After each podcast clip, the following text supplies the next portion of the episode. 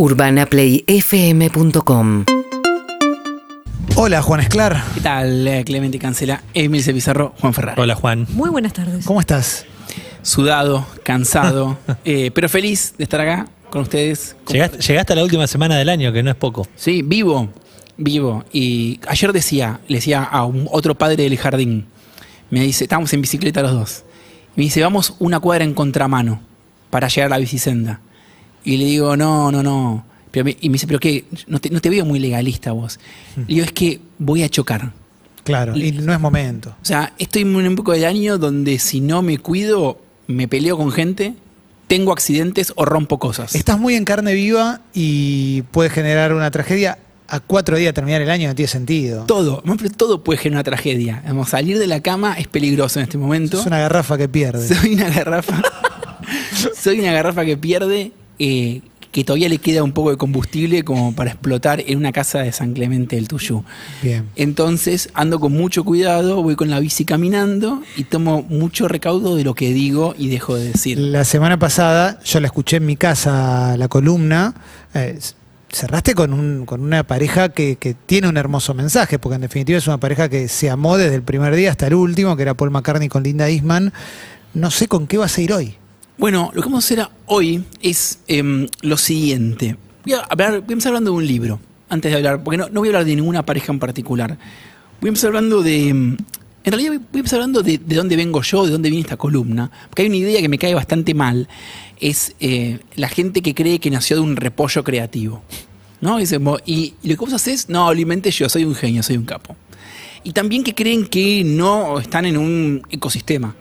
Eh, como que no resuenan con otros artistas o con otros eh, columnistas de radio. Yo hablé muchas veces con Juan Ferrari como como en Juanes, en algún lugar resuena con Cazador Solitario y que resuena con la columna de Genón. Y el algoritmo no está solamente en Spotify, ¿eh? en la vida también hay algoritmo. ¿eh? Sí, pero lo veo más orgánico, más Claro, eh, obvio. como un- el, el- el algoritmo de carne y hueso de la gente que por alguna razón se junta y hacen cosas que se toquetean. Digo, eso en un plano sincrónico, pero en un plano más histórico. Bueno, ¿de dónde viene esta columna y de dónde salí yo? Y la verdad es que eh, salgo de dos lugares. Digo, hay, si hay, tengo que buscar dos padres más o menos lejanos para esta columna. Uno es Radio Ambulante un podcast sobre historias, que es excelente, quizás el primer gran podcast sobre Sí. historias, em, que se lo recomiendo a todo el mundo. Y, y el otro es eh, una columna de diario, que son las contratapas de los viernes de Juan Forn, que se transformaron en un libro que se llama Yo recordaré por ustedes. Eh, eh, este es el último libro de Juan Fopol. Hay cuatro, cuatro contra- libros de contratapas. Ahí está todo compilado, o sea, está todo junto en cuatro tomos. Los viernes. En los viernes, y yo recordaré por ustedes, es un- una selección de esos textos, pero con un recorrido y con un camino. Lo regalé para Navidad, ese libro. Buen regalo. Buen regalo. que es, lo mejor de la vida. Para mí los libros de Juan Forn... Y, y ese libro, Juan, eh, Juan Forn lo, lo- lo entregó, eh, digo, Antes de morir. claro, se publicó, se publicó con él ya muerto. Exactamente. O sea, lo termina, lo cierra, le dice a Mercedes Giraldes, su editora, que también es mi editora, ya está el libro, está cerrado, y se muere tres días después. Termina el libro y, y se muere Juan Forn. En uno de esos textos, Juan Forn dice algo que creo que habla de esta columna, que es, dice, algo era obvio y nadie nunca lo había dicho antes, toda biografía es una autobiografía. Y si uno eh, conoce un poco la obra de Forn y lee este libro, que son todas pequeñas biografías de personajes random, parecido a lo que yo hago en esta columna, de pronto se da cuenta que el chabón está hablando de sí mismo. Está hablando de gente que anda por ahí, pero está, pero está todo el tiempo hablando de, sí mismo. El tema es que lo que Forn dice que nadie había dicho antes, esto de que toda biografía es una autobiografía, alguien sí lo había dicho antes, porque hay un problema con la cultura, es que todo, todo lo dijo alguien antes. O, digo, o está en Los Simpsons, está en Seinfeld, está en Shakespeare o está en un griego. Eh, pero siempre alguien lo dijo. En este caso, nuestro pequeño eh, Aleph, que todo lo dijo antes, es Borges, que en el epílogo del Hacedor, en 1960, dijo lo siguiente. Un hombre se propone la tarea de dibujar el mundo. A lo largo de años puebla un espacio con imágenes, con provincias, reinos, montañas, bahías, naves, islas, peces, habitaciones, instrumentos, astros, caballos y personas. Poco antes de morir, descubre que ese paciente laberinto de ideas e imágenes traza la imagen de su cara. Entonces, eh, lo que Forn hizo con su libro es lo que hizo Borges con El Hacedor y en algún punto es lo que traté de hacer yo humildemente eh, y no sé si con tanto éxito con Cazador Solitario. Así que lo que voy a intentar hacer ahora, eh, un ejercicio extraño, eh, ayudado por ustedes, es ver si puedo encontrar las líneas de mi propia cara en las 36 columnas que hice durante el año. También contando un poco la historia de la columna que tiene, tiene altibajos. Todo arrancó con Franz Kafka y Dora. Y un poco la idea ahí era que Kafka se ponía las pilas para amar porque se estaba muriendo. Bien, la columna está ahí y un poco tibia. Después fui con, después fui con Anna Arendt y Heidegger. Ella es judía, él defendía a los nazis, ella lo siguió amando toda la vida. Y después recibí un llamado de producción. me dijeron, Juancho, nos encanta la columna, pero lo que nosotros sentimos es que tu fuerte es agarrar personajes pop y encontrar ahí algo, algo eh, que nadie más vio antes.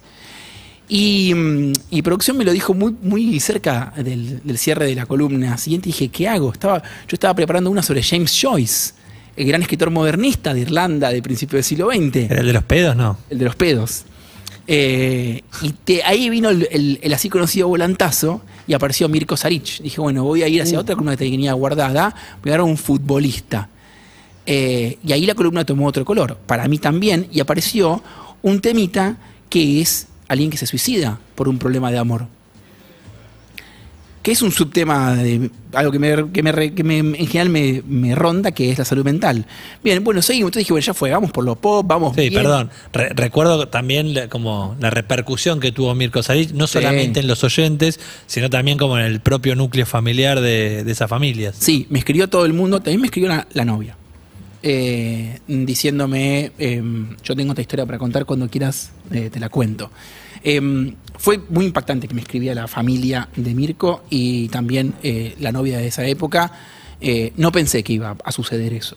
Bueno, entonces leímos, leímos con eso y me fuimos con Silvia Zuller y la tragedia del deseo, alguien que le encanta desear y se estrella la cabeza y termina para el, el ojete sola, triste y sin un mango. ¿Hasta acá te estás dibujando la cara? ¿En y algo de todo esto te dibujás la cara? Ana Arendt y Heidegger seguro, la contradicción. Tengo unos valores y tengo unos deseos que no tienen un ojete que ver con mis valores. Mirko Saric y la salud mental, obvio que me siento bastante identificado. Silvia Zuller y la manija de desear, desear, desear y terminar mal. Bueno, ahí, te, ahí entiendo que también te identificarás. Y además, y eso de que toda, toda biografía es una autobiografía, es más evidente porque yo escribí la biografía de Silvia Zuller. No la que está en librerías porque a mí me echaron. Silvia me echó. Claro, no abajo del quincho, sino. ¿No te acuerdas que había una que era abajo del quincho? Sí. Libro, sí. Bueno, no estuve no, abajo del quincho, fui expulsado, pero, pero sí, empieza a pegarme. Y después vino Freddie Mercury, que también era un bardo, pero encuentra el amor en la sencillez. Llega el primer rockero de la temporada y empieza a conectar con Silvia Zuller. El tema de manija, manija, manija, exploto terminó mal, algunos se rescatan, otros no. Después vino Claudia Maradona. Claudia Maradona vuelve la contradicción. ¿Por qué? Porque amo a alguien que me maltrata públicamente. Soy, todo el mundo sabe que yo me está forreando y yo lo sigo eligiendo mucho tiempo. Después vino Marilena Walsh y aparece una nueva temática, otra línea de mi cara, que es la moral. Los, ¿Por qué Marilena Walsh nunca pudo decir que tuvo una novia durante tantos años? Después sí me di el placer de traer a James Joyce, que le gustaba oler los pedos de su mujer, y vuelve el tema de la moral, porque hay cosas que deseamos y no le hacen mal a nadie y están prohibidas. Macanudo. Volvemos al rock. Kurt Cobain y Courtney Love. Nuestro, nuestro mundo rockero aparece un problema que es que nadie salva a nadie y que no hay ángeles, pero también desear, desear, desear, hacer, hacer, hacer, drogarse, drogarse, drogarse y estrellarse. Después vino una primera figura histórica, Juan Manuel de Rosas, con la encarnación oscura, y apareció otro temita, otro mambo, todo, es terapia. O sea, todo, la línea de mi cara son los temas de la terapia que espero que hayan resonado con ustedes. Eh, algunos los conozco ustedes y los sé. Está, a medida que vas avanzando, lo primero que pienso es en. Primero pienso en una canción de Elton John que dice quiero amor en mis propios términos. Y me parece que la única manera de vivir al amor es en los propios términos y que coincidan con la otra persona de última. Pero esa idea del amor romántico histórico que tuvimos se rompe toda. La, idea del amor que, que, te entrega la cultura, digo, no está acá. Pero ese es el problema. No, puedes, no se puede amar en los propios términos. Siempre te, tenés que negociar con la cultura. No hay manera de hacerla en tus propios términos. O sea, sos un, son- no, no se puede. Negociás con la cultura y negociás con otra persona. Que está mediada por la cultura. Entonces, Totalmente. tipo, siempre, siempre, es un, siempre es un trío. De hecho, que menciones, que, que negocies solo con una persona es cultural. Podrías Sí. negociar con seis personas. No, me quedé pensando lo que decías. Yo creo que a medida que vas avanzando, cada uno de nosotros está. ¿En cuál me sumo? ¿En cuál entro? ¿Cuál- ¿En cuál no? En esta estoy, Sí, en esta no estoy, en esta estoy. Y lo que decías de, de lo cultural, mi generación, eh, que es la misma que la de Clemen, en el caso de las mujeres, puedo hablar en este sentido, eh, el tema de Romeo y Julieta nos destruyó, pensando en que eh, el amor era solo algo que fuera solo pasión y la única manera de que una historia valiera la pena es si termina en el pico más alto. Bueno, y, Tiene que morir alguno. y el problema es que dijimos, bueno, a la mierda con esa idea, pero hay una, pero hay una droga en eso. Hay una droga en eso y hay, hay, hay una, una droga en la aventura. Eso también fue una columna donde hablamos específicamente de eso, ahora no me acuerdo cuál es, pero ya voy a llegar a, bueno, sí, abajo la aventura, abajo el pico máximo, pero ¿qué? A mí me gusta la, a mí me gusta la droguita esa. Vino Simón de Beauvoir y la contradicción de vuelta entre ideales y saco unos libros maravillosos y después hago cualquiera con mi vida. La Coca Sarli, altísima contradicción, sobre todo porque sumisión, como una mujer que eligió la sumisión como, como camino de amor hasta el final de su vida.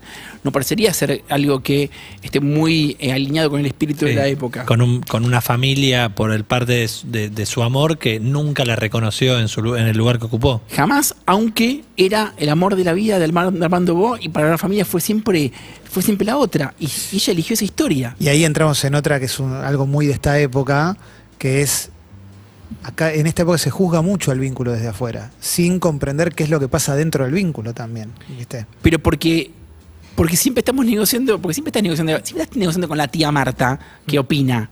Eh, a veces la tía Marta es en realidad eh, tu primo Carlos o alguien de tu edad o alguien, digo, el juicio de valor sobre el vínculo romántico no viene solamente de, eh, de los antiguos y de los conservadores. El progresismo también tiene una fuerte impronta de juicio sobre el vínculo amoroso. Totalmente, totalmente. Y muchas veces castiga sin conocer, digo, castiga de antemano. y castiga, castiga durísimo algo que ni siquiera está generando dolor, o si genera dolor, las personas lo están eligiendo. Hablando de generar dolor, vino Eric Clapton y George Harrison, y el mambito con eh, desear a la mujer del otro. También, el rock, digo, ya a esta altura, eh, hice ocho columnas sobre rockeros. Todas, menos una, son hago cual- deseo, deseo, deseo, hago cualquiera, me muero o me rescato. Eh, un par la quedaron y un par se- al final se arreglaron, pero em, También, también, perdón, muchas veces esa otra persona en el eh, estoy al borde de morirme aparece en una especie de gesta heroica de salvación. Estoy pensando en Lou Reed, por ejemplo, Sí. en, la en la contradicción de Lou Reed, también con esta relación que tuvo y la formación que tuvo desde chico. Ese maltrato que, que- que ofreció de alguna manera en el vínculo, pero también cómo lo salvó esa otra persona. Sí, y, y la redención. Lo, lo mejor que tuvo el rock fueron redenciones, como por ejemplo la de David Bowie, que hizo recontra mil cualquiera y termina eh, rescatándose y siendo feliz con su esposa. eh, o sea, todo un poco más amargo y un poco más sencillo, pero termina, termina feliz. Después vino, bueno, no, un final no feliz, Marilyn Monroe, eh, que también es exceso de deseo a pleno, pero había, hubo algo en Marilyn Monroe que Marilyn Monroe siempre tuvo esperanza de que la próxima relación iba a funcionar. Y eso un poco preanuncia el final de la, de la columna. Vino Dalí y Gala, que no cogían. Y juicio moral. Juicio moral ni de los progres ni de los conservadores, mío. Como porque yo me tuve que acercar a una columna de gente que no tiene sexo, como que, quiénes son. Tuve que poner a un lado mis propios prejuicios sobre la sexualidad y decir, bueno, esto también es una forma del amor. Che, bueno, no cogen. ¿Cuál es el problema?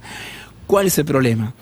Marzotti Alvear y Regina Pacini, la cantante de ópera, que dejó de cantar por él. También, mucho problema para decir como, ¿qué es eso de la mujer que deja de eh, seguir su, su deseo por un varón? Bueno, hizo eso. Y después sí viene Elton John, nuestro quinto rockero, que Rocketman iba a estrellarse y al final terminó también en pareja, con unos hijos, más tranquilo. Parece que esa curva, ¿no? Como los que escaparon de estrellarse. Pero a veces da la sensación de que muchos de los que terminan relajando y aceptando, si querés, el esquema tradicional, lo terminan acep- aceptando como, una, como un carnet de supervivencia, como que es la única manera de sobrevivir que voy a tener. Quizás, digo, vamos a, vamos a boludear un poco, pero digo, quizás si a Elton John en un momento le decías, no te vas a morir. O sea, sé lo que quieras, pero te morís a los 80. Quizás no sentaba cabeza nunca. Bueno, pero es lo- un poco lo que aparece en la columna 1 de, la columna 1 de Kafka.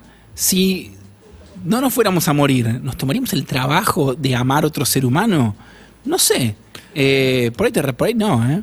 La sensación que tengo con estos músicos al borde y su redención es eh, trazar otra línea de tu cara. Cuando hacía otra columna Juan que llamó Ideologías Animadas y traía, por ejemplo, el análisis del Rey León y del Hakuna Matata como principio eh, filosófico y una idea nueva que traía para mí Juan, a la que habíamos interpretado todos durante muchos años, que es que Hakuna Matata hasta un punto. ¿Entendés? Como que en un momento hay que dejar de hinchar la bola con Hakuna Matata y tenés que hacerte cargo de, de lo que te toca enfrente, de lo que estás como reflejando. Sí, es recontra el el fin de Hakuna Matata de Elton John. El tema es que el Hakuna Matata de David Bowie y Elton John no era comerse bichos sabrosos y jugosos. Era tomarse toda la falopa que encontraban, destruir vidas y destruir su propio cuerpo y en el medio quizá morirse. Pero sí, todo esto eh, en el fondo es un poquito mi mambo con Hakuna Matata y el Rey León. Porque, vamos a decir la verdad, me encantaría Hakuna Matata, simplemente que me di cuenta que termina mal. Yo quería Hakuna Matata, viejo, me cagaron. Simón Bolívar y Manuela Sáenz. eh, bueno, esto, esto es Emilce, ¿no? Como la pasión total, como, pero vivieron ocho años y casi no se veían. La única manera de tener el amor que tenían Simón Bolívar y Manuela Sáenz era vivir en fuga. Era tipo, no podés convivir, no podés ir al supermercado. Como, Pero podés tener un vínculo así con alguien durante 30 años, ¿eh? sí. Pero esta es la de Mato por vos. Esta es la que, esta es la que se fueron a la guerra, hicieron, y, y sí, casi se matan entre ellos también. Ella casi le arranca una oreja en el medio de un polvo, un, un desastre. Una cosa muy fogosa, muy prendida a fuego, porque solo duró como ocho años y después, chau, se acabó. Y así cualquiera. Yo también tengo un amor a punta, a- estallado durante ocho años donde te ves cada cinco meses. Claro, dura ocho años porque te ves cinco, cada cinco meses, porque ocho años es un montón. Es un claro. mucho. Claro, porque no- ocho años y no iban al supermercado, Manuela y Simón Bolívar. Eso es mucho tiempo. Como, entonces, que está bien, qué sé yo. A mí me encantaría estar todo el día al palo y a pleno en la pareja, pero bueno. Eso es una fantasía también, Juan, la, Sí. de, la del amor. La de vivir al palo. No, la es, es- no, eso es una realidad, sobre todo en la adolescencia, pero digo, esa fantasía de nos llevamos mal, pero no sabes qué bien que nos acostamos y nos odiamos y nos puteamos ¿Cuánto? y no la puedo dejar. Pero no, no existe una fantasía sobre eso, digo, porque existe sobre todo fantasía. Es la pareja de mis padres. O sea, ya, está- ya, ya derrapé hace terapia, full terapia, pero sí, obviamente, como eh, el modelo con el que yo crecí era gente que se lleva bastante para el ojete, pero eh, por lo menos dicen que su vida sexual es eh, imparable. Tenían buena cama. Sí, sí, sí. sí. Y, y si lo contaban a sus hijos, eh, no tuvieron ningún empacho en decirlo a todo el mundo todo el tiempo. Ah, por eso Ahí escribe está. las cositas ahí que tengo escribe. una línea más de tu. Sí, ahí, está, ahí, se- ahí se dibujó todo. Bueno, pero Ahora eso- solo falta colorear. Pero, ¿eh? pero esa historia vaya a buscarla en sus novelas que está. Ah, claro, pueden ir a comprar Garche en la librería del Cuaderno Azul, www.libreriacuadernoazul.com.ar. Y nunca llegamos a la India también. También, y, también- eso. y se pueden llevar el libro de Juan Forn y todo y siguen. O sea, si esta columna sienten que les tocó algún pelín, alguna cuerda interior y si, si se sienten identificados con estos problemas, pueden ir y extenderla, eh, la experiencia traumática de escucharme eh, leyendo los libros. Y después vino Bonnie y Clyde y aferrarse uno al otro para darle para adelante. eh, y el tema, por supuesto, que era la moral, porque Bonnie y Clyde eran chorros.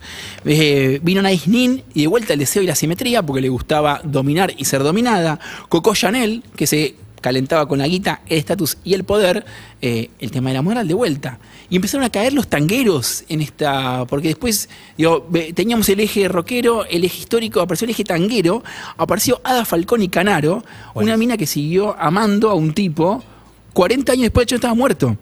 Y estaba aferrado al pasado, como mi abuela Teresa. Y apareció la melancolía, que. Eh, yo sé que es, una, es algo que no muestro mucho en este, porque uno, yo, yo llego acá a la radio, la radio te levanta un poco, ¿no? Como un poquito de azúcar, como un poquito de, ¿no? Te levanta y no me ve ni melancólico ni deprimido, como pasa mucha parte de mi tiempo. ¿Melancolía impl- eh, implica depresión? Sí, o sea, sí o sí, digo, o quizás... no, hay- la melancolía es la, la forma linda de la depresión. Claro, por eso digo, pero quizás tenés melancolía con respecto a una época, veo, tenés una nostalgia con y te quedás ahí, pero ahí sos feliz. quizás no está mal, ¿no? No, no, la melancolía es como la versión más luminosa Sí. de, la de- de la depresión. Pero soy muy melancólico. Yo soy súper Me melancólico. parece que tiene También. que es el momento de entrada y momento de salida. Cuánto te quedes en la melancolía, ya ahí se empieza a llamar otra cosa. Claro, si, si de repente le diste, pasaste el peaje de Hudson, ya está. Sí, claro, claro. Total. Se acabó la autopista Buenos Aires-La Plata. Bien. eh, y después aparecieron, sí, Nancy, estos ya son rockeros y autodestrucción, ¿no? Digo, la curva que no. Y algo que me molesta muchísimo, que es eh, la glamorización mm, de la destrucción. Vino mi querido Benito Mussolini, eh, el único personaje histórico que no banqué en esta columna, porque no se puede ser más sorete que Benito Mussolini. Eh, y está bien, porque algunos hay cosas que están mal, viejo. Vino Mariano Moreno y Guadalupe Cuenca y hablé de amar a los fantasmas y de la viudez de mi señora esposa. Después vino Wonder Woman y su creador eh, y con, llegamos a la conclusión de que lo normal nunca existió. Volvieron los, tanqueros, Grisel y Contursi.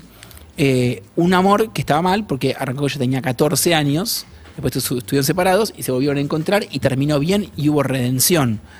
La redención, ya escucho la columna y veo que la palabra redención aparece y aparece y aparece y aparece. Y viene Lou Reed. Y Rachel y su novia trans, a la cual hizo mierda. Y después terminó siendo Lou Reed eh, el maestro y el protector de una cantante y artista trans. La vuelta a la, la redención. Nos acercamos al final, últimas seis columnas. Homero Mansi y Nelly Omar, los tangueros. Y de vuelta de melancolía, porque gente que se pasó añorando. El rock va para adelante y se destruye. El tango va para atrás y también se destruye. Pero, digo, mm, en el. Yo creo que tenemos como una, ter- una tercera ola de música popular en Argentina, o bueno, una cuarta ola, después, de, digo, después del folclore, el tango, el rock y ahora el trap. Yo fui a ver, fui a, a ver a Woz y eso me parece que es una expresión de cultura popular. Sí, la cumbia. Sí, no olvidemos la cumbia. La cumbia también. Para mí la cumbia es el género más importante de, de la música popular argentina de los últimos años. ¿eh? Para mí. Y, Eso es y me, pregunto cuál será la, cuál será la épica, la épica, roman- la épica romántica del, del No hice ni un cumbiero. No, y estaría buenísimo. No, bueno. Ya vas a llegar. Podemos anunciar la temporada 2 de. De Cazador Oculto. Bueno, no sabemos si. Solitario. si Cazador Solitario. Cazador Solitario, perdón. Va a tener temporada 2, pero me tengo que, tengo que ocuparme de la cumbia. No puede ser. Esto está, está mal. Ya estoy, ya estoy pensando parejas que Sí. dio la- Eh, claro, claro. Sí, sí, sí. Sí, cumbia y cuarteto tiene que. Como Daniel Oh. Agostini, Rodrigo. ¿Cómo? O sea, Gilda. Gilda. Gilda. ¿Cómo no hablé de Gilda? Bueno, Antonio Ríos y. Y, sí, ya está. las madres de sus hijos, que ahí ya 300 tenés 63 historias. Sí, sí. Eh. 10 columnas diferentes. Después vino Marta Lynch, la escritora, que termina pegando un tiro en la cara cuando no soporta más eh, la vejez y de vuelta el deseo y el exterior que termina para el culo. Jim Morrison, eh, que termina muerto también, con una lápida elegida por su padre. La lápida dice, fue fiel a su daemon, fue fiel a su espíritu, el espíritu del rock, que es el deseo, que es la destrucción. Leonardo da Vinci, la moral, de vuelta, la moral arruinando todo. La La moral siempre arruina todo. Una cosa que tiene tu columna es que no hay juicio. Eso me parece espectacular. No juzgás. Y no juzgás con moral actual, no juzgás nada. Eso está bueno. Porque digo, vivimos en una época de en nombre del bien jugamos todo. Tengo un pro- tengo un pro- tengo una discapacidad también con eso porque Ah, bueno. no, no pero no juzgo, no, pero a mí me pone muy de la cabeza el juicio moral. Me pone mal. Obvio. Me pone mal. Bueno, pero, no, pero quizás me debería poner peor el mal. No, no sé, o el- o no, eh. Está bien, pero el juicio moral es para mí es parte del mal. El juicio moral en nombre del bien te convertís en un facho. En general, es, digo, tiene, es una formulita muy, muy sencilla. Sí, pero hay cosas que están, que están mal. ¿Qué hacemos frente al que hace el mal? ¿Lo vamos a dejar, la vamos a dejar pasar Ah, todas? bueno, el juicio moral con el que hace el mal lo puedo entender. Digo, con el que hace un mal que digo, Creo que acabas con- de dibujar otra línea. en- Ah. Y sí, La cara. ah, es un, es, un pro- es un problema que tengo. O sea, es un- no tengo solución, no vengo a predicar, no tengo eh, palabras sabias para nadie, tengo problemas. Pero te solés preguntar seguido qué, qué es moral y qué. Sí, y desde, desde muy chicote encontré una Biblia en mi casa eh, del que me regalaron en el secundario y un compañerito me puso para la parroquia de eh, el padre Juan. Eh, mo- como que mis compañeros me veían como preocupado por lo que está bien y lo que está mal, al mismo tiempo haciendo mucho quilombo. Eh, pero sí, obviamente me, me preocupa, me preocupa la, la moral eh, y me interesaría un- una manera de un set de reglas que, que me guste. No hay ninguno, pero bueno, detesto el juicio moral, me pone, me pone pero muy para el culo. Y después vino David Duchovny, eh, últimas tres columnas, y la adicción al sexo y la compulsión, que es salud mental. Eso es otro tema que me, que me atraviesa. Columna 35, Frida y Diego, la contradicción, las dos Fridas, los dos Juanes, los dos Natalias, cada uno eh, verá su dualidad. Y finalmente, Paul Linda McCartney, eh, una novela, una novela, una sobrecolumna que sobre quizás existe eh, el amor y sobre quizás hay esperanza. Entonces, ¿qué es el amor para mí? Un problema atravesado por la contradicción y la moral, por la melancolía de lo perdido, por el exceso del deseo y por el ansia de vivir un mito, pero que tiene una esperanza de ser real, sencillo y feliz. Y sobre eso escribí un texto que es un poco raro porque en realidad son solamente pedacitos de los textos finales anteriores. El texto que voy a leer ahora arranca con la primera frase del primer texto y termina con la última frase del último texto eh, y en el medio espero que dibuje algunas de las líneas de mi cara. Desprecias el amor. Nada te parece más mediocre que aceptar al otro tal cual es. Pero quizás algún día te levantes y entiendas que ese tipo de amor también puede salvar al mundo, que de hecho lo está haciendo todos los días.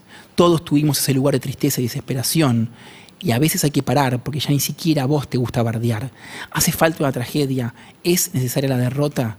Nos atrae, te atrae la energía asesina, la dependencia. Nadie te puso un revólver en la cabeza. Esto no se trata de coger, no es tu culpa. Porque en la vida no hay ángeles. La consistencia interna no es un valor en mi sistema de pensamiento. Me atrae una altivez que quisiera someter. Esto es lo que soy, esto es lo que hago, esto es lo que tengo el dolor viene de antes, no hay ningún amor que me saque de las tinieblas, nacimos así o fuimos criados así, ¿qué importa? Yo sé que existe. ¿Qué hacen dos personas que se quieren pero no quieren las mismas cosas? No estás tan seguro de tu deseo si estás todo el día militando el culo ajeno. Yo quiero todo, el amor, el deseo, el hogar, la familia, la excitación y el fuego. Vos decís que querés tenerlo todo, entonces aprendí a parar. Todo bien con el proyecto y construir y sostener, pero yo quiero un amor no un corralón de materiales. Estamos golpeados y falta poco, rengos quemados, aferrados a nuestros poemas y guitarras, le damos para adelante y nos entregamos y nos rendimos a eso que no sabemos qué es ni cómo funciona, pero nos mantiene unidos. Vi el triste final de los que se aferran al pasado para hundirse con él. Sabés de qué te hablo porque vos y yo estuvimos ahí. Nadie llega limpio del amor y todos tenemos fantasmas. ¿Cuántas veces fuimos el sorete en la vida del otro? Lo que hicimos no estuvo bien, pero tampoco salió mal. ¿Qué dice el sexo sobre nosotros? Absolutamente nada. Estamos hechos de movimiento. Quiero que aceptes y ames, y que no traigas más dolor a este mundo lleno de pena. No hay destino, no hay esencia, y los oficiales de la noche acechan. Queremos componer una estrofa eterna. ¿Quién levanta las paredes que nos reparan del viento? ¿Qué haces con todo tu corazón, aunque siempre pierdas? Somos y seremos este rojo azul inmenso, de traición contra uno mismo, de vaivén, de desconcierto, somos fantasmas peleándole al viento y por un momento creo que el amor existe, que quizás se puede, que quizás yo pueda.